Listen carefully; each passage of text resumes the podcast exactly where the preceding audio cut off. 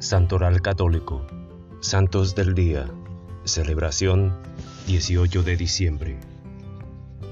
El Santo del Día es una reseña diaria de los santos guardados en la memoria de la Iglesia, historias de maestros de vida cristiana de todas las épocas que como faros luminosos orientan nuestro camino.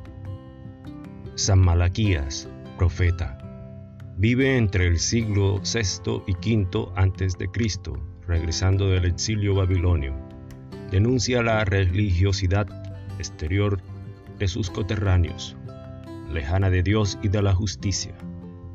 Exhorta a preparar el encuentro con el Señor y profetiza la venida del mensajero de Dios, Juan Bautista.